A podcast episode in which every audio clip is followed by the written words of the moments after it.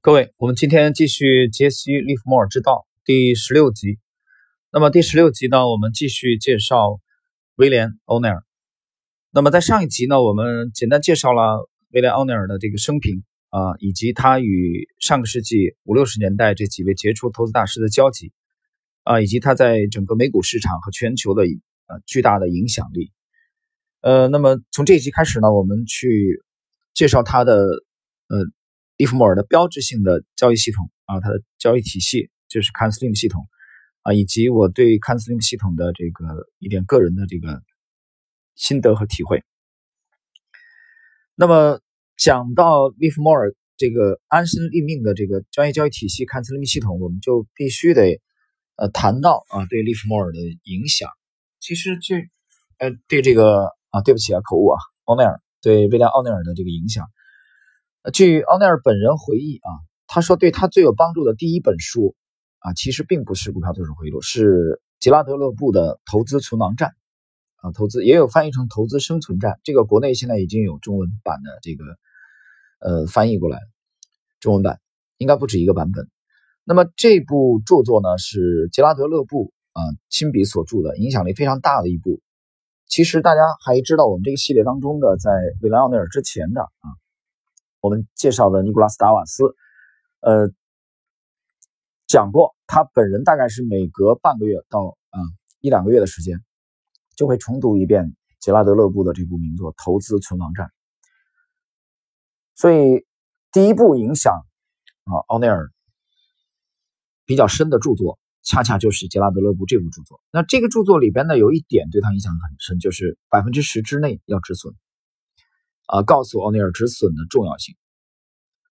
那么第二部对他影响至深的著作就是《股票作手回忆录》啊，就是艾德温·勒菲弗的这个《股票作手回忆录》，对他的影响非常之大啊。在上一集我也曾经讲过，蔡志勇那个系列当中也曾经讲过，奥内尔就把这个作为礼物啊，他买了五十美元去，在呃六十五十年代末六十年代初的时候啊，当时美国已经没有这个再版。市面已经断断货了，啊，买的复印版，掏了五十美元的高价，然后送给财政。后来财政又把它转送给啊约翰逊啊他的老板约翰逊，结果约翰逊爱不释手，这个股票作手回忆录。所以股票作手回忆录，奥内尔把它嗯命名为，把它这个地位啊这部著作的地位，在他读过的一千本以上的股市和投资类书籍当中啊，他发现只有其中的十到十二本是真正有价值的。那么，《股票作手回忆录》就是其中的一本，啊，这是一点对他影响第一部的著作是《投资存亡战》啊，作者是杰拉德·勒布。那么，对他影响至深的人啊，除了这个呃杰西·利弗莫尔之外，就是我在上一集讲过的啊，这个这个说法斯，一九一三年出生的啊，华尔街之雄，就是老卓法斯。那么。奥尼尔本人呢非常勤奋啊，我在上一期曾经讲过啊，他是我们现在研究过的基金经理当中可以可以说是最勤奋的一位啊，他研究市场的这个这个经历啊，到现在为止我还没有发现超过他的啊勤奋，就这一点啊专注而言，那么他曾经去研究了在他之前的啊几位前辈啊，尼古拉斯达瓦斯也好，杰西利弗莫尔也好，杰拉德勒布也好啊，罗纳德巴鲁克也好，啊包括杰克卓法斯，他重点研究的是卓法斯和杰西利弗莫尔。那么他也研究了，呃，过去几年表现优异股票，然后呢，他统计了数据，就他统计了从一九五三年啊到一九九三年这四十年以来，那么美股当中的这些大标股啊牛股，结果他发现了几点共性啊，第一。就是他发现，从七十年代啊，七零年到八二年这十二年间，表现最杰出的股票，在启动的股价启动的前啊四到五年，他们年平均的收益增长率是百分之二十四。然后呢，他对一九五三年到九三年以来这些大美股大标股的研究当中，发现百分之九十五以上的公司是因为在他所在的行业啊取得了重大的技术的突破。啊，第三。他发现，有四分之三的个股在大涨之前的季报啊，每股收益比上年同期增加了至少百分之三十。第四，他发现每年涨幅居前的啊，在它的股价真正大幅度的拉升之前，它平均的相对强弱指标是百分之八十七啊。关于这一点，大家可以去嗯回听一下我在这个。百年美股第一人这个系列专辑当中啊，介绍的那部《九大投资基金经理访谈录》当中，关于这个 David Ryan 的这个访谈录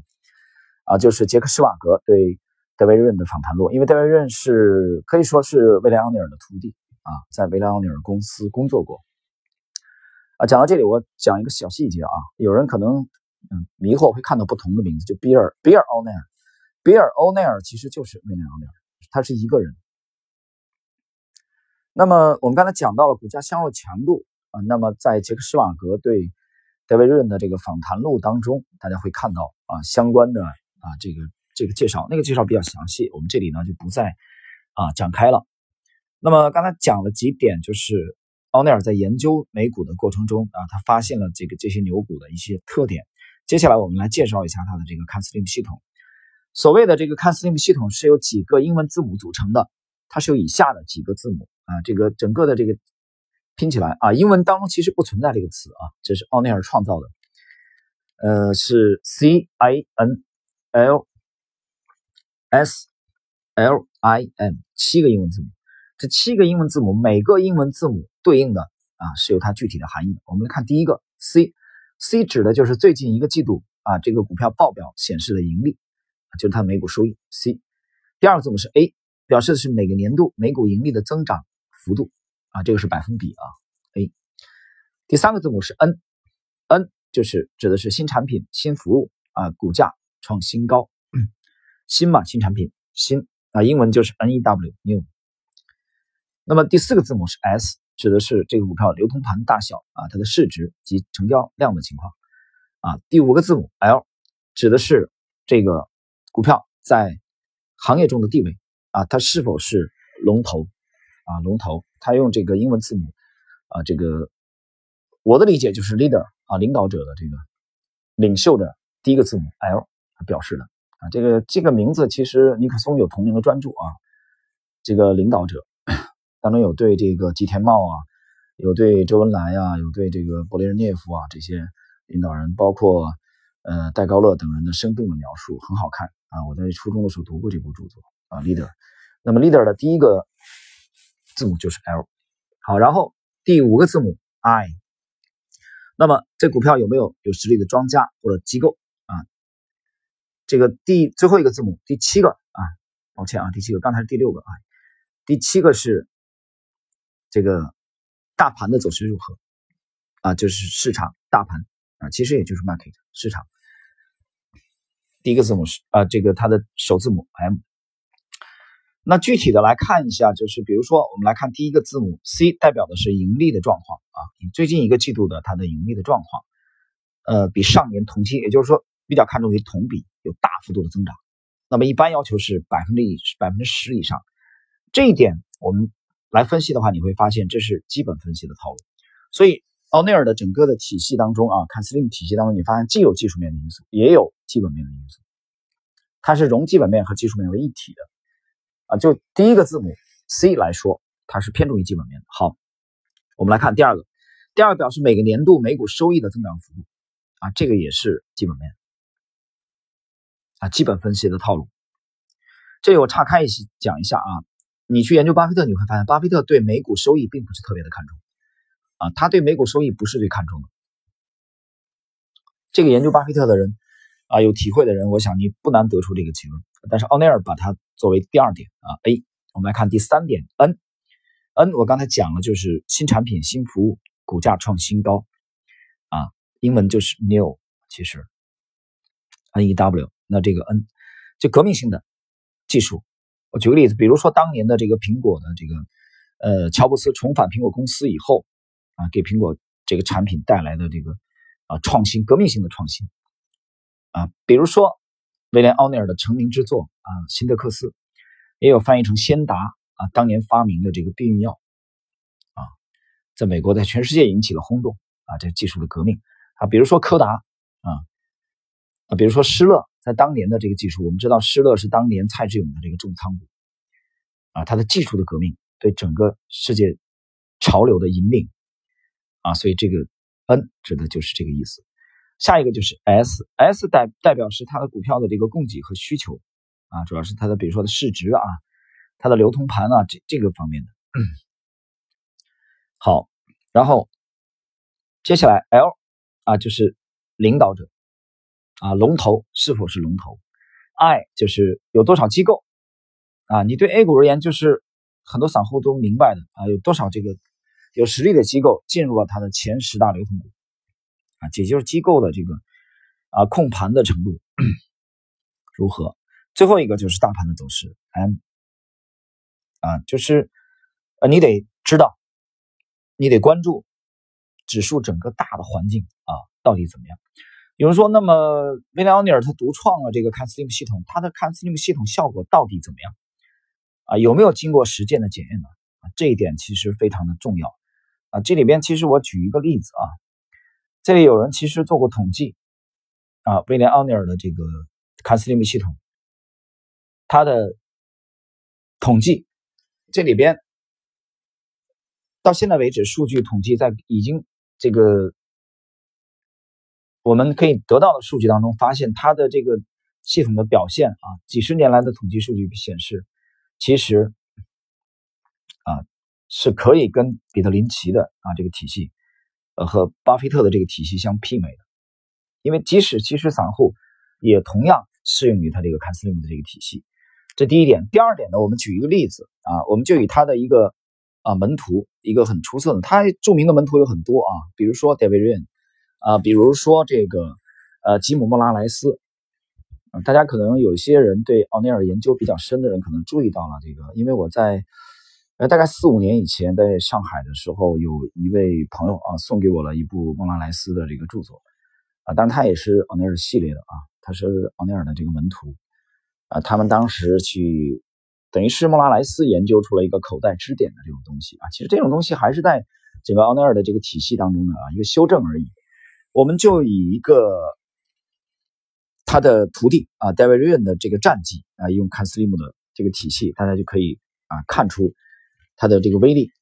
戴维润在曾经在一九八五年参加了全美的这个投资锦标赛，他在当年以百分之一百六十一的年度收益率夺得了这个比赛的冠军。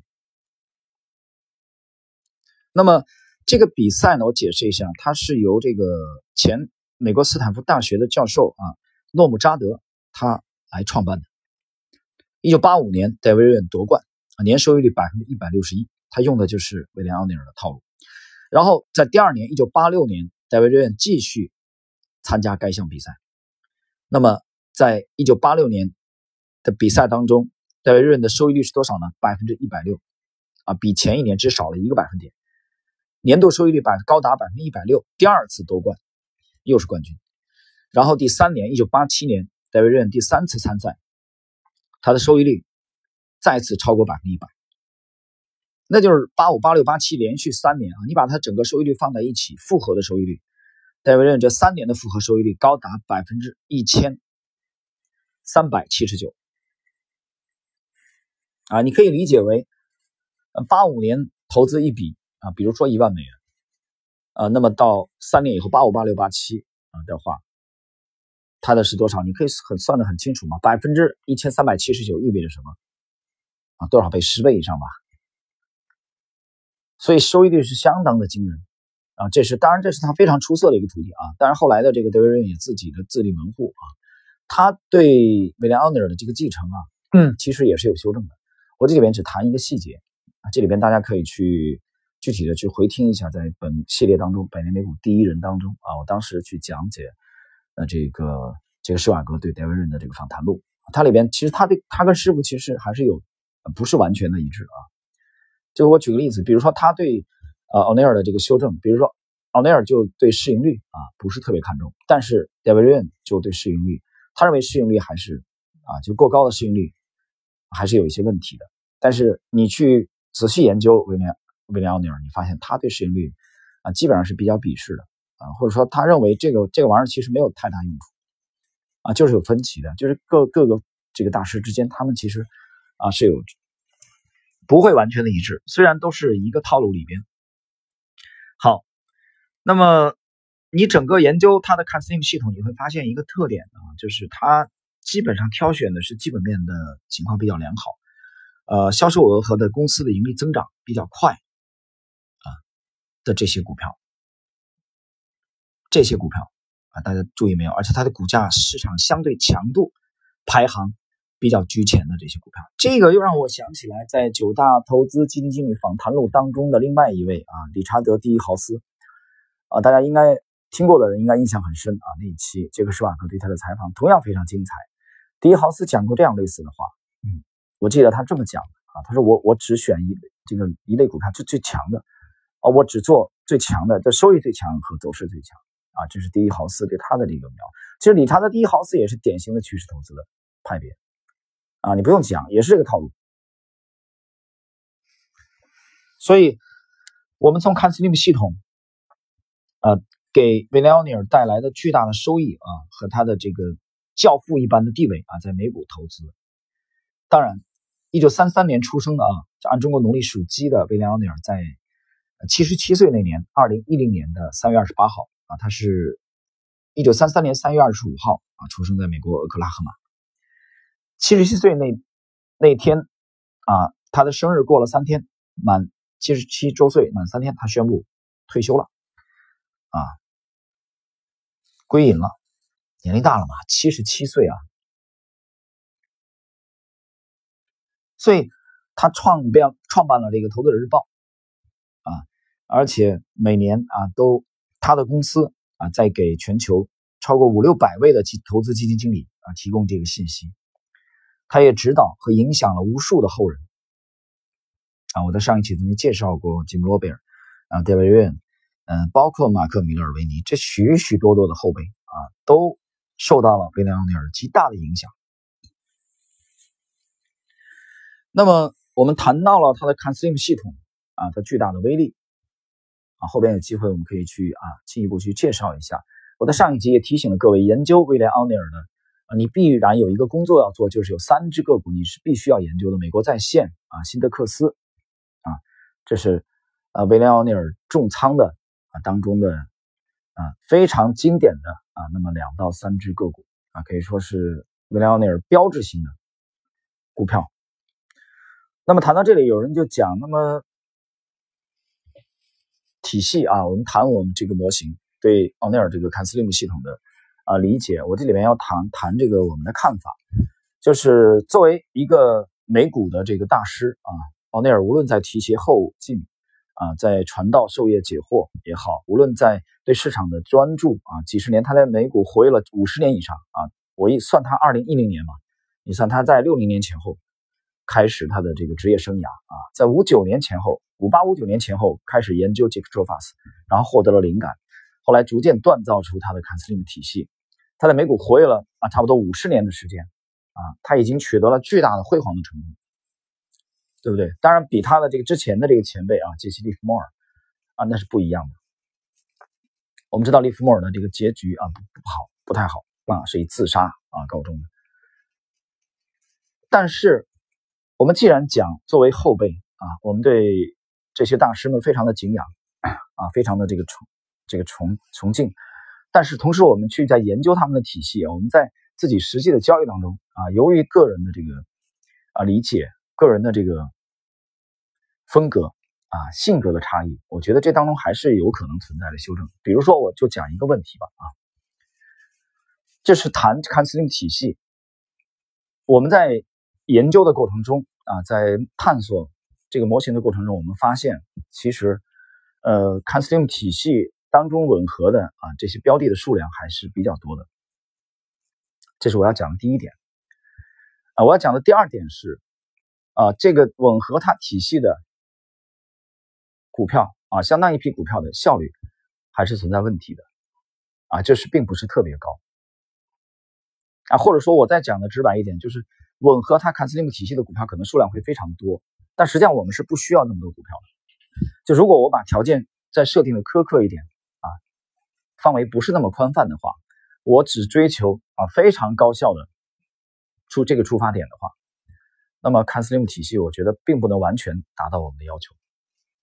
啊，这就是我讲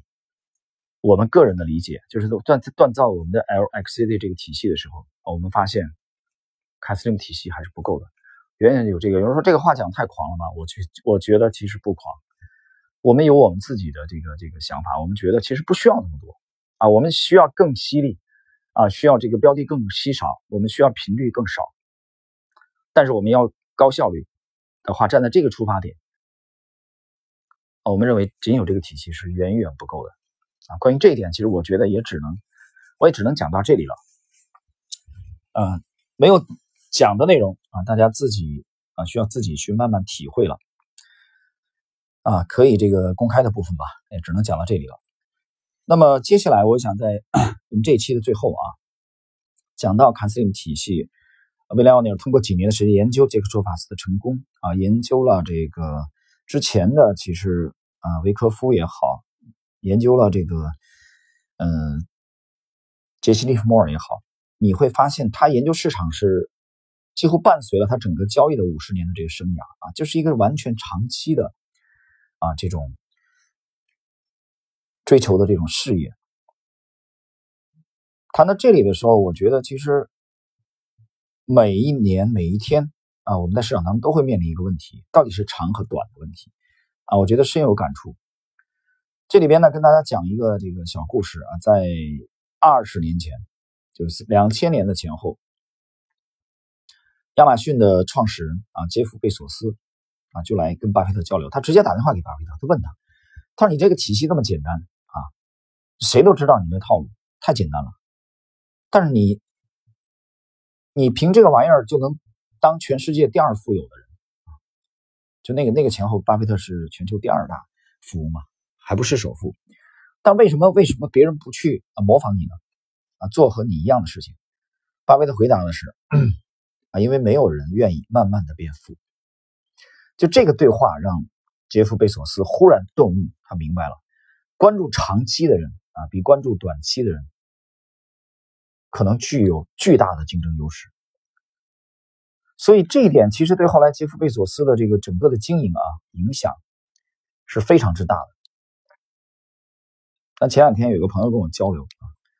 啊，啊我我也聊起来，我说其实除了读书，可能我啥也不会了啊，什么也不会，只会读几本书而已。所以你谈到读书的话，那我觉得可能对啊对书籍啊书店这个可能还是这些年还是有一定的了解吧啊，就是你比如说贝索斯的这个亚马逊。亚马逊当时他在介入这个做书店之前啊，美国最大的书店是叫巴诺，他当时占的占的市场份额是百分之八啊到百分之十左右吧。当时在美国的这个市场份额。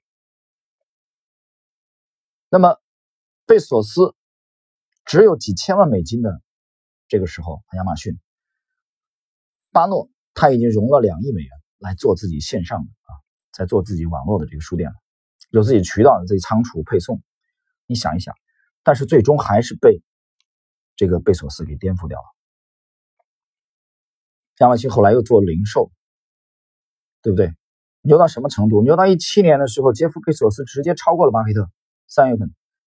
他成为世界第二大富翁。然后到一七年的十月二十八号，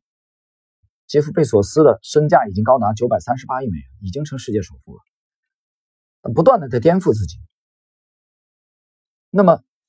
贝索斯，你去研究杰夫·贝索斯的成功啊，你会发现里面有一个鲜明的标签啊，非常个性化的，就是非共识。共识我们知道是大众的共识、市场的共识，对吧？群众的共识。关于这一点，我之前的节目曾经提到过一本啊，在在西方比较畅销的这个著作啊，呃，我想听友当中也许有人会读过啊。这部著作的作者叫彼得·蒂尔啊，我在整个这个专辑里面。还有我之前牛股模型啊被和谐掉那个专辑里面也提了很多次，啊，这部书的名字叫《从零到一》，啊，蓝色的封皮，是翻译过来的中文版，啊，这里边有有有有一个细节啊，这里跟大家讲一下，彼得蒂尔在这部著作《从零到一》当中，其中有一个细节，就是他谈到过，就是每当就是我去面试的时候啊，面试这些应聘者的时候，我都会问一个问题，啊，他说，在什么重要的问题上，你跟其他人有不同的看法？那么他遇到过一种啊比他认为比较好的回答的这个模式是，大多数人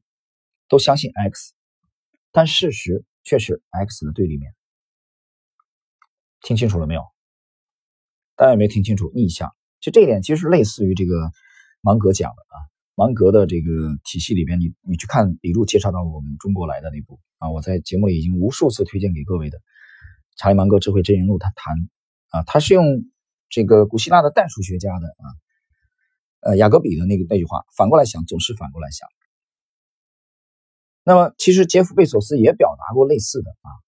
他怎么讲呢？他说。我相信，如果你要创新啊，你必须愿意长时间的被误解，你必须采取一个非共识但正确的观点，才能打败竞争对手。这里边贝索斯强调的就是非共识，那就是说，你不要只想到和永远和大众在一起啊，别人说汽车就得这么造，你就得这么造。那这是强烈的这个创新的这种这种意识啊。就是非共识的这种啊这种思路。那么我们研究整个贝索斯的这个成功啊，我们讲了两个特点给我极大的影响。一个是这个非共识的这个这个特点啊，另外一个就是追求长期啊。所以在这一期啊录制，我去重新的啊重温这个。呃，威廉·奥内尔的整个 casino 体系锻造的，包括实践的经验啊，在美股是一个这个五十年以上的交易的过程的时候，我们更加看到了长期的啊这个巨大的威力。我们接着来谈杰夫·贝索斯啊，我谈他两个标签，一个非共识，另外一个就是长期。我们开篇讲了他呃问巴菲特的这一点，巴菲特告诉他，没有人愿意慢慢的变富，让贝索斯顿悟啊，关注长期的人。比关只关注短期的人应该具有巨大的优势。那么关于这一点，贝索斯自己在后来也不停的谈到这一点啊。他后来怎么讲？他说：“我经常被问到一个问题，未来十年会有什么样的变化？但我很少被问到未来十年什么是不变的。我认为第二个问题比第一个问题更重要，因为你需要将你的战略建立在不变的事物上。”你把所有的资源啊都投入在这个不变的事物上，这是多么令人激动人心的原则。贝索斯认为世界上有两种公司，就从这个原则的基础上，所以从这一段话啊，大家可以理解到，就是杰夫贝索斯的成功，他只不过是他。比较早的领悟到了关注长期的巨大的这种威力啊，他关注未来十年什么是不变，他靠这个不变，他靠追求不变啊，取得了对大众的这种非共识的这种优势。那么关于这一点呢，查理芒格是怎么讲的呢？查理芒格是这么讲，他说商界有一个古老的格言，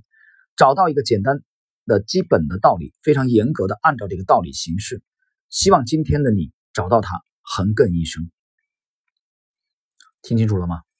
啊，年轻的你找到他横亘一生，这其实不就是大家去这个去解读巴菲特找到一个啊比较长的坡，然后滚雪球嘛？非常简单，滚雪球有什么技术含量？没有技术含量啊！你得找到一个长的坡，然后就是坚持它。说起来非常简单，但为什么那么多人没有成为巴菲特呢？那么多人不愿意坚持啊，很多人也看不上这个模式，觉得太慢了，对不对？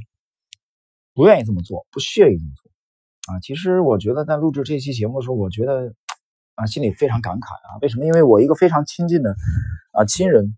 呃，这这些天吧，其实不单是这一天了，我们的这这种交集，我觉得有十几年的这种交流，但是没有办法，因为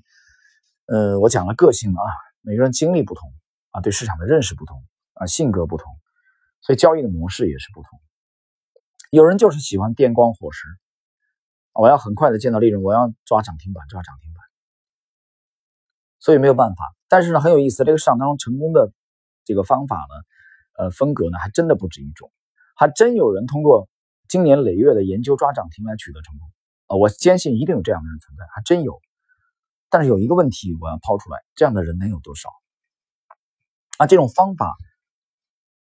的可复制性能有多少？通过这种模式成功的人能有多少？我告诉你，很少很少，少到几乎可以忽略不计。啊，所以我今天这期节目录的啊，到这后面我非常感慨，就是啊，我们看到了关注长期的，就是你可能会有时候放弃局部的这种所谓的利润啊，追求所谓的快钱啊，通过长期的这种优势啊来取得幅度啊，来完成我们讲的这个我们追求幅度啊，我来完成在股票做手回路当中杰西·利弗莫尔讲的啊大的利润需要由大的波动来完成。这一点，我觉得双方的视野是不同的啊，其实格局、境界也都是不同的。那么，在去年的刚刚过去的十二月份啊，在十二月份，在我的半不红的这个知识星球当中，我发了一个随笔，那个随笔非常非常简短，非常非常简短啊。这个当时写这个随笔的背景是什么？呃，我先把内容讲一下吧。大概的意思讲的就是，实际上你有多大的格局，就有多大的担当啊。你有多大的担当？才可能有多大的财富啊！你的担当格局过小，境界不高，那也就决定了你的财富也就也就那么些了。你的财富也多不到哪里去啊！就是你的财富实际上也就是和你的这一年讲和你的认知相匹配的，基本上是相匹配的啊。某一个阶段可能是你的财富远远超过了你的认知，那么你放心啊，上天会有无数种方法。用不了太长的时间就可以把你的财富拿走，因为它不属于你。你的认知没有匹配啊，你的格局没有匹配。那么去年十二月这个很简短的随笔发在那里啊，只有那么短短的几句话而已的背景是什么？这个背景其实就发生在我的上呃这个前一天的前一集当中，我曾经讲啊，在于我们从去这个一一八年的就是一八年的这个十十一月份啊开始入场。重仓开始入场，到一九年的整个上半年做的风生水起，啊，包括后来的生意电子，啊，科技股的，我们全年做了，也就是主要是三只股票而已，重仓的，那收益非常理想。之后，然后从三季度之后啊到四季度啊，我们的状态相对低迷，这个相对低迷是跟上半年呢啊去比的，就是出现了几次进入过早的情况下，那这个时候其实是有一些的啊。有一些人啊，少数人是不太理解的，不太理解的啊，这种短期的这种市值的变化不大啊。你比如说在主题的啊这些这些游资炒作的这些主题疯狂啊上涨的时候啊，我们的持仓没有什么 多大的变化啊。有些人就耐不住寂寞啊，受不了这些煎熬啊，他们会有质疑。就是在这个背景之下啊，我十二月份写的这个这个随笔的内容，有兴趣的大家可以去看一下啊，知识星球里边。那星球这这些天有一些问题啊，好像这个手机版的这个 A P P 好像不能登录啊，那那可能通过 P C 端应该是可以登录的。所以，我们站在二零二零年的年初啊，我们今天的这一期的维莱奥尼尔的 c o n s l i m 体系啊，那由于对这个体就是他的理解啊，他的修正，我们没有办法去完全展开啊，也只能点到为止啊。但是我想讲的是。许许多多的事情啊，我们在把这个经营这个一生的事业啊，把投资做这个过程中，每一步的这个脚印啊，每一步的汗水，每一步的领悟，如果你建立在一个啊相对长期的啊这个出发点，我相信用不了太长的时间，经过时间的这种积累啊，你会爆发出。啊，你市值的增长也好，你对市场的理解也好，啊，相比较你身边的许许多多投资者，你会建立起巨大的优势。而这一点其实很大程度上决定你有没有一个正确的起点。这个正确的起点其实已经涵盖在今天我们这期节目里边。我刚才讲这个去回顾杰夫·贝索斯的，呃，杰西·贝索斯的这个成功的过程的两个特点。第一个非共识，啊，非共识其实就是啊，查理芒格讲的反过来想，反过来想，强烈的逆向思维能力。第二个就是追求长期。好了，朋友们，那么今天这一期的啊，对第十六集威廉奥尼尔的坎斯林姆体系的解读的内容就到这里。